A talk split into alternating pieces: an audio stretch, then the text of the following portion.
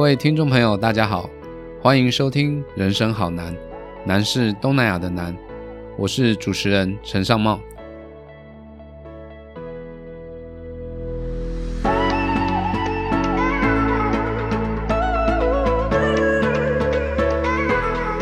在上一集的节目当中呢，我们邀请到了佛光大学公共事务学系的陈鸿章老师，来跟大家介绍一下缅甸的华文教育以及缅甸的整体教育体制。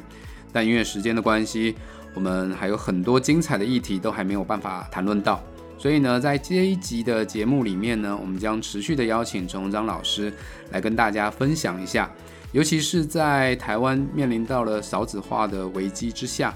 许多的大学纷纷前往缅甸招生。那对于台湾的大学前往缅甸招生的时候呢，有哪些该注意的事情？同时呢，这些缅甸的学生来到台湾，到底有哪一些科系是他们比较有兴趣的？都会在我们今天的节目当中为各位解答。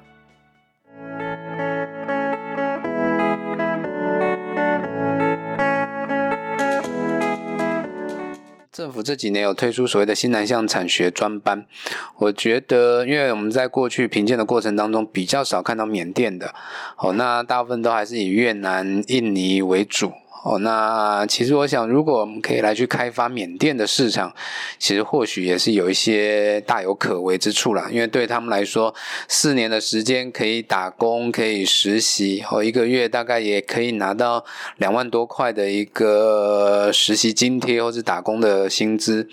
那有些学校再给他一些住宿或者学费的一些优惠。对于对于这些东南亚的学生来说，我觉得相当不错。等于来来四年，他可以学到一些的技术，又可以存到一些的钱，那同时还可以拿到一个台湾的学位。哦，所以我想在后面或许政府可以考虑针对于免生的这一块，或者说各大学也可以考虑针对于缅缅甸学生来去加大呃新南向产学合作专班的一个招生的力度。好，那第四个部分呢，我们大概想要来谈一下，我就是说，刚刚洪章老师在一开始的时候提到了缅甸它的一个教育体系是比较不一样的，哦，就是说它只有其实从小学、中学到高中大概只有十年的时间。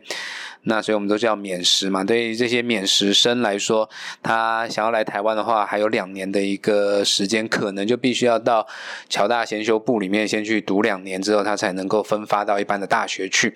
那这样子可能也就降低了他们愿意来的一个诱因。好，那刚好这几年呢，缅甸他们们也开始做一些的改革，毕竟在要去接轨其他世界各个国家的一个高教的时候，其实。呃，改成十二年的一个国民教育，我想是应该 比较有利于接轨哦。所以这几年我们也看到了缅甸政府朝这方面在努力。那台湾呢？同时，因为过去都是采取连招的方式哦，那台湾可能也在明年我就会开放，呃，可以各大学独独单独招生缅甸的一个外籍生哦。所以我想，这个十二年的国教加上台湾开放了。呃，缅甸的单独招生之后，这两件事情，我想会对于往后台湾在缅甸的招生，各大学或者说政府很多的策略，也都会产生一些的不一样。好，所以我想针对于往后有可能出现的一些变化，可不可以也请洪章老师帮我们分析一下？在这里不好意思跟上毛主任纠正一下哈，他在外籍生独招的部分其实已经开放，已经开放好几年。那他目前为止不开放的是各大学去独招侨生的部分。那当然，明年主要要开放的是海外联招底下有一个个人申请。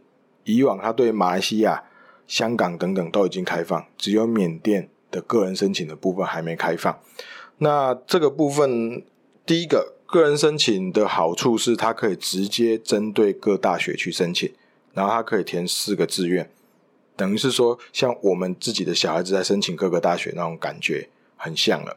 那缅甸到底这个开放，它能不能跟得上来？在我的观察，这几年可能还有一点落差，因为缅甸有数位上的落差。他们使用手机已经到了四 G 没有错，但是他电脑的使用能力相对的薄弱。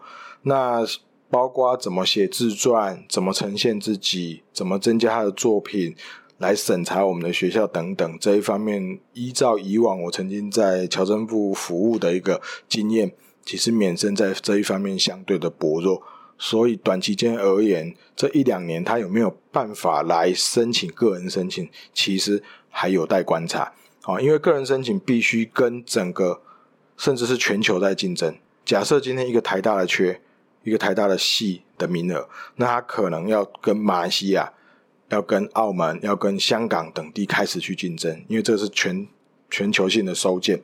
那在这种情况之下，免申，我觉得这几年应该还是会集中在联招的部分去申请、去考试，然后去分发的可能性比较高。毕竟它还有个落差。而且各校在这一方面的辅导的支持，可能相对还没有办法跟上。这是缅甸即使开放了，会不会一下子就形成一个风潮，还有待观察。那第二个是我到目前为止，我们已经知道缅政府今年已经国考完，明年就不会有所谓的十年级国考。哦，他以往都会在三月份举办一个国考，考完之后呢，就放泼水节的假，接下来就放榜了。放榜就可以决定他能不能到哪一个大学。那接下来明年，由于他已经开始延伸他的国教，所以明年不会有国考。要国考可能到后年才会出现。那台湾该怎么调整跟他的接轨？如果今天他十二年的国教念完就可以直接申请，他未必需要在华校拿到毕业证书。如果台湾政府愿意承认他的学历的话，那。假设台湾政府还想要再给免时的小孩子就直接进来侨大哦，以前的侨大，现在的师大侨生先修部的话，那他该怎么认定他已经读完免时？因为在缅甸，人家讲的很多东西都可以买，到现在都一样，包括你的学历，包括你是不是真的有读完那些书的认定，都是相当大的难题。当时在恢复免时，其实免时恢复到现在只有大概三年的时间。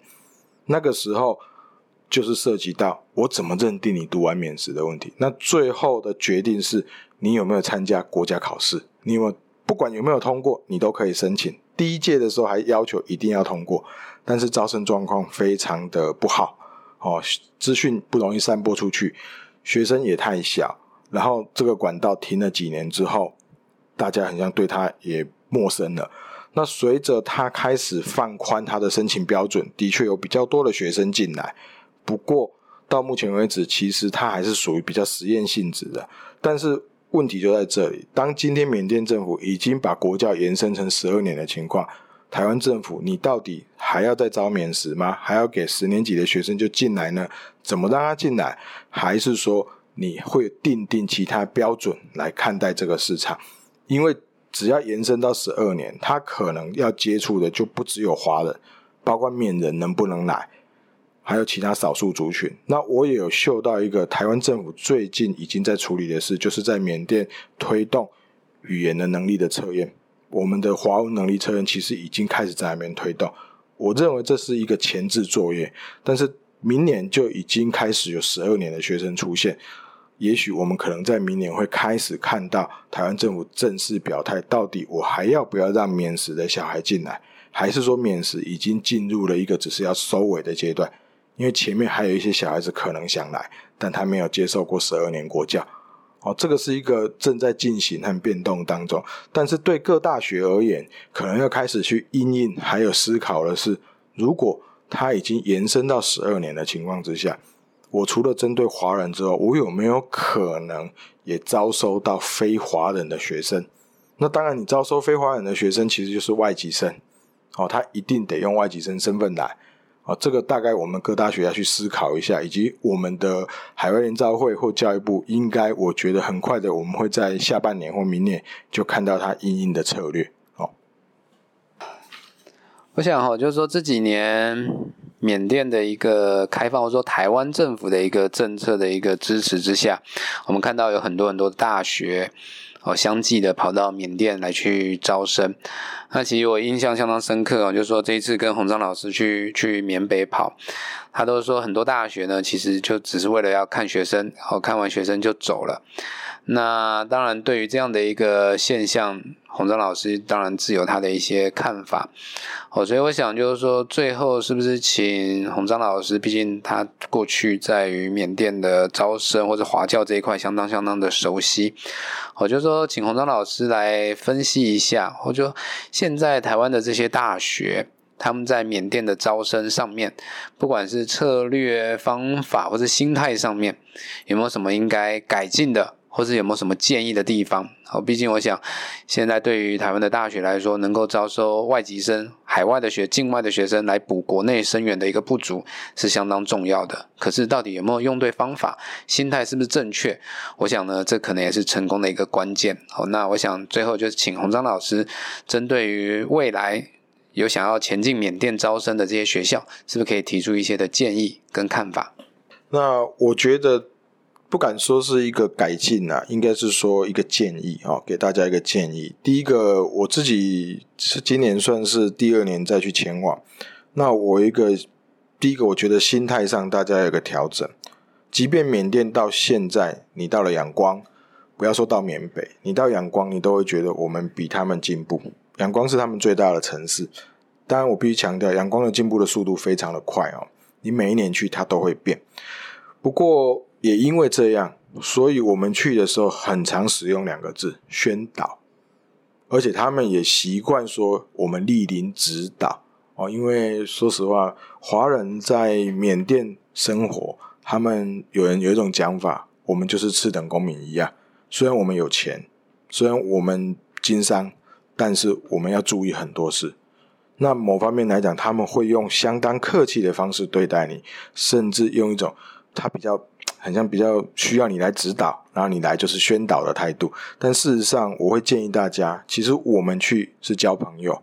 那到了当地，人家也对我们相当的好哦，相当的客气，以礼待之。所以我觉得在心态上，第一个，我们应该说我们是去办招生宣传，因为真的我们就是去交朋友。去宣传我们的学校，而不是所谓的指导一样哦，谈不上指导哦。他们写的毛笔字都还比我们漂亮，真的。我说实话，这是第一个，就是在心态上，我们要用比较平等的方式去对待人家。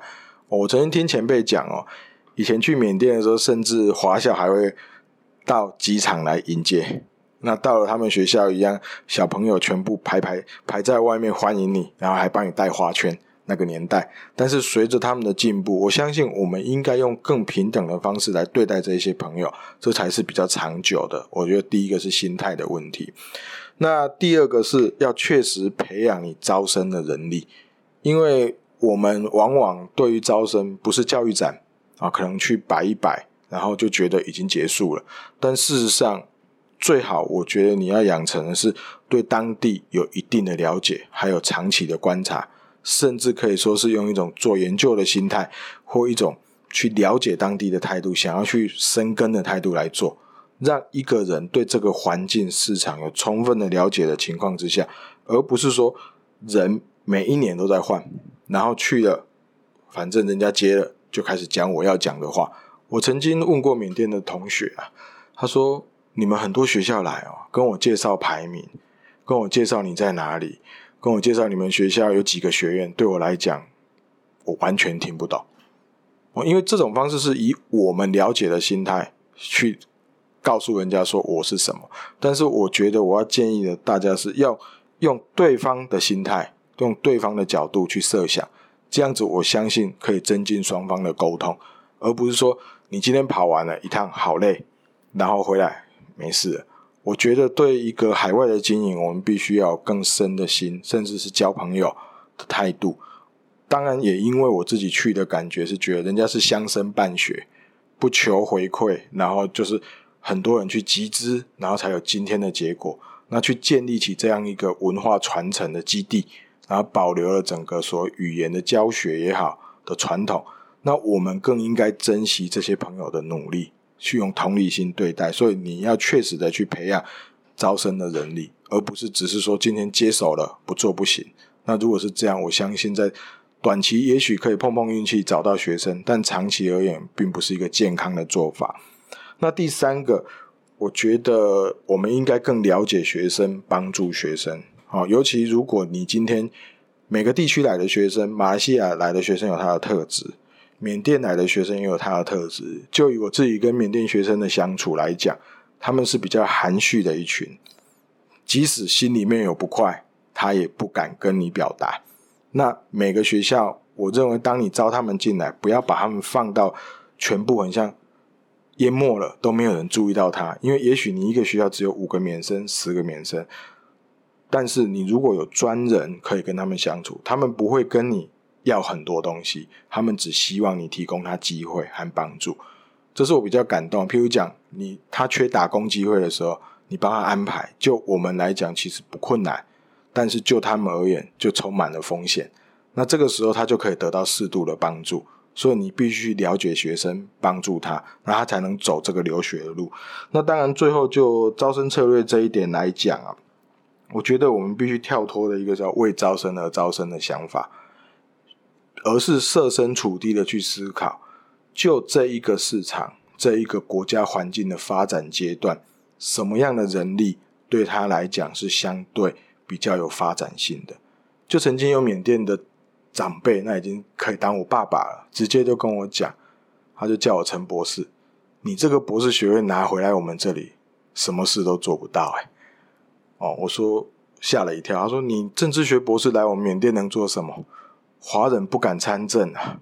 你让他读到政治学博士，把他放回缅甸，他忧郁一辈子，连找到讲话的人都没有了。所以他其实深刻的在告诉我，他带我去参观面包店。他说：这个人去台湾学做面包，我不知道他去台湾是去哪里学的，到底读什么东西，但我却知道他回来在我们这里开面包店，成功了。”受欢迎了，现在要到阳光去开店，那你觉得他你的博士有比他好吗？我说很难用好坏来比，而是这个发展阶段人家需要什么，所以这是第一点，我们不要为了招生而招生，因为如果我们为了招生而招生，跟他讲你来念我什么都好，你来读我什么都好，其实这种概念即使在台湾，我觉得都不适用，何况是在海外。所以，这是我们必须有的一个基本，不然的话，你就连短多都不会有，因为他大概读了一年就读不下去了。那或者他读了两年，他觉得他发现读了没有？那长空是什么？我就有遇到他跟我讲，他们隔壁有人来台湾读书，甚至是读到了硕士毕业，结果回去眼高手低了，他没有办法做什么事，他觉得自己受过很高等的教育。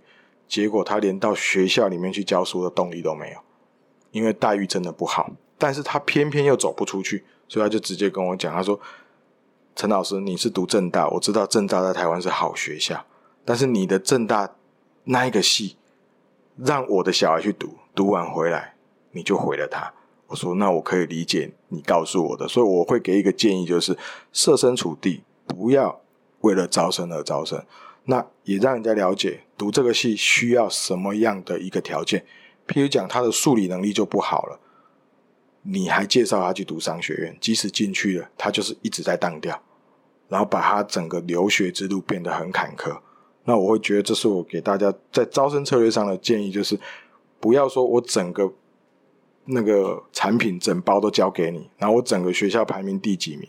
我就是多好的学校，或者是我是顶大那种态度去面对人家。我当然知道你在台湾是顶大，很多学生抢着要念。但是对缅甸的小孩来讲，为什么他选择来念个海青班？他回去都比你来念一个可能回去完全找不到地方工作的学习都还有事之一。这是我们必须先放下自己的身段。然后才有办法去理解，那这种经营，我认为才能够真的让我们大学发挥的社会责任，甚至去建立一个海外的影响力。当你今天有校友在那边经商非常的成功，哪怕他读的系可能在台湾，也许你认为是一个很普通的系，都没有关系。实质上你就帮助了他的生命不一样。那有一天缅甸发展到跟我们的社会阶段已经接近的时候。我相信他来读其他系可能又不一样，但现阶段你要想办法给他的是对他有用的东西，帮助他。好，谢谢。